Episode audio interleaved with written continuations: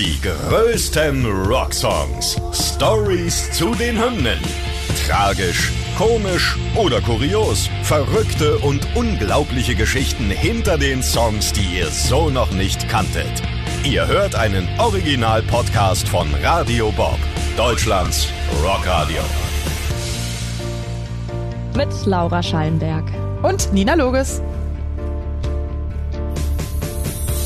Heute Supermassive Black Hole von Muse.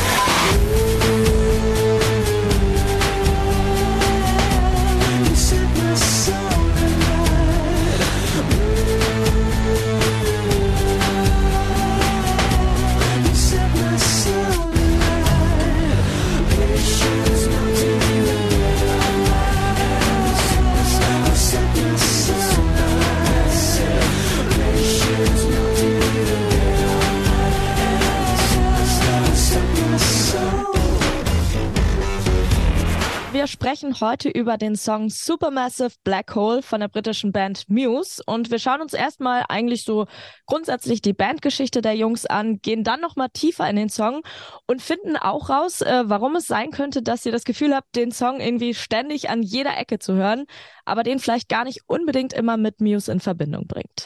Gucken wir erstmal zu den Anfängen von Muse. In den frühen 90ern, da sind die einzelnen Mitglieder alle auf dem College zusammen, auf so einem Community College und da haben sie in verschiedenen Schülerbands gespielt. Nach ein bisschen hin und her in ihren eigenen Bands haben sich dann Matthew Bellamy, Dominic Howard und Chris Wolstenholme zusammen und bilden ihre Band Rocket Baby Dolls, ja, so heißen die am Anfang.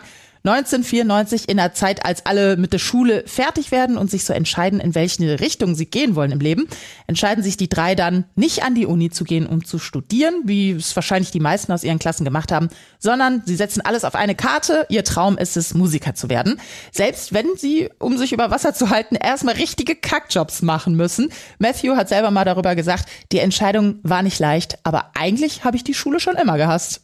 Ja, kann ich verstehen.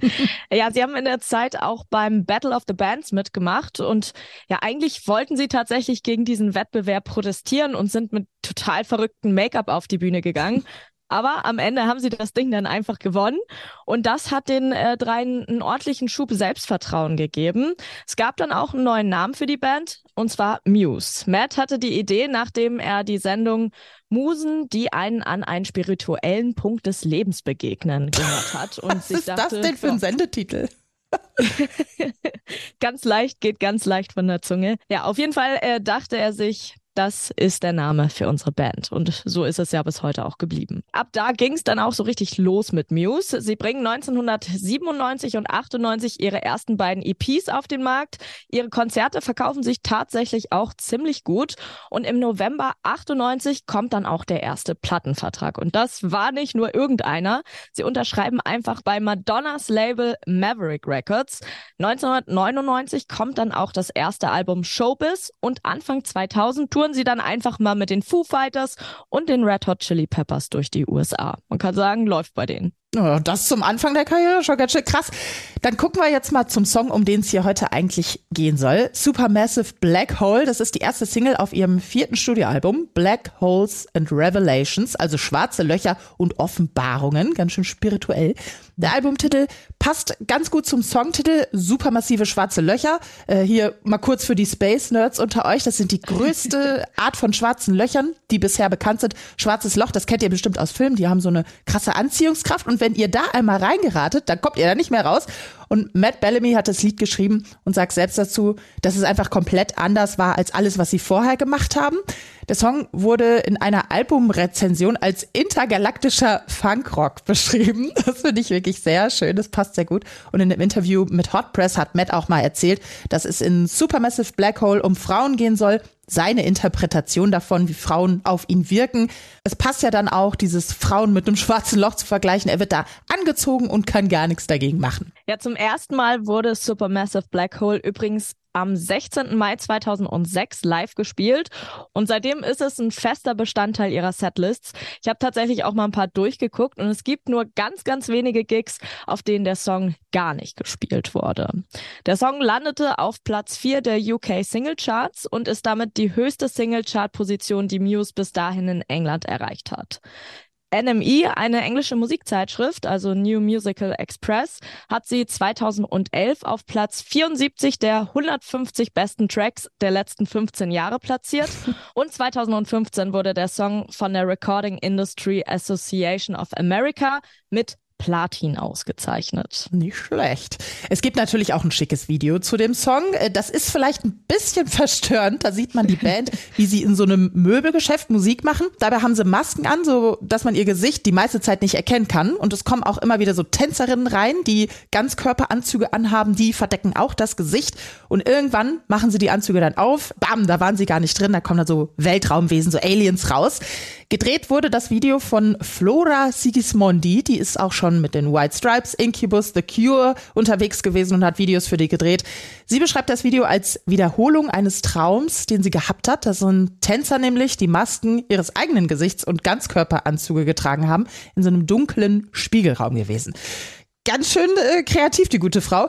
Es blitzt auch ein schwarzer Kreis auf. Das soll dann die Darstellung von eben dem supermassiven schwarzen Loch sein. Ja, und ich habe vorhin schon mal gesagt, ähm, dass das irgendwie so ein Song ist, der einem so ständig begegnet in allem Möglichen. Mhm. Und ja, vielleicht bringt man ihn nicht immer mit Muse in Verbindung, aber es liegt tatsächlich daran, dass er super oft in irgendwelchen Serien oder Filmen oder auch äh, Spielen aufgetaucht ist und man hört ihn einfach vielleicht auch unterbewusst halt mega oft. 2006 zum Beispiel in der Supernatural-Folge Hunted. 2008 konnte man ihn in Guitar Hero Legends of Rock spielen. Eine Version von dem Song wurde im Soundtrack von FIFA 07 benutzt. In der Doctor Who-Folge The Rebel Flash könnt ihr ihn hören. Und er war auf einem Trailer für die Serie Castle. Außerdem ist er in der Folge Walk Like a Man von den Sopranos erschienen. Aber den ganz großen Durchbruch hat der Song dann geschafft, als er in einer Szene vom Film Twilight 2008 benutzt wurde. Die Autorin von dem ursprünglichen Roman, ähm, der ja vor dem Film erschienen ist, war riesengroßer Muse-Fan Und Supermassive Black Hole ist ja schon zwei Jahre vor Twilight erschienen. In der Zeit wurden dann etwa 150.000 Downloads von dem Song verkauft. Nach dem Kinostart hat sich das tatsächlich mehr als verdoppelt. Der Manager der Band, Cliff Bernstein, hat in einem Interview mit dem Billboard-Magazin auch mal gesagt, vor einiger Zeit, als die Band in Arizona gespielt hat, haben wir Mayer, also die Autorin von den Büchern, zu einer Show eingeladen. Regisseurin Catherine Hardwick wollte Supermassive Black Hole in einer sehr langen Szene nutzen, ohne wirklich viel Dialog im Vordergrund. Wir dachten uns, ja geil eigentlich, ist eine nette Frau, die hat coole Bücher geschrieben, die ist Fan von uns, wir machen mit. Niemand dachte damals daran, dass das eine riesige Chance für uns sein könnte. Tja, war's dann am Schluss aber. Ja, ich finde, das ist ein ziemlich cooler Song und äh, wie vorhin auch schon ein paar Mal gesagt, ne, man hört ihn und kann ihn mit super vielen Sachen auch irgendwie in Verbindung bringen. Auch so Twilight, das ist ein bisschen meine Jugend und eine Szene, die ich auf jeden Fall äh, absolut im Kopf habe, wenn ich den Song höre.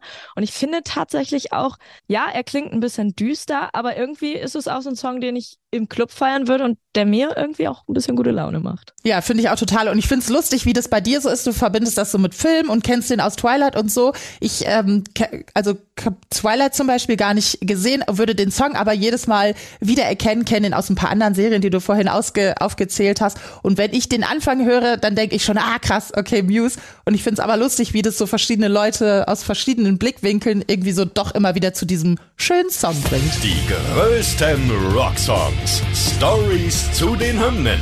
Ihr wollt mehr davon? Bekommt ihr jederzeit in der MyBob-App und überall, wo es Podcasts gibt. Und die geballte Ladung an Rocksongs gibt's nonstop in den über 40 Rockstreams, in der App und auf radiobob.de. Radio Bob. Deutschlands Rockradio.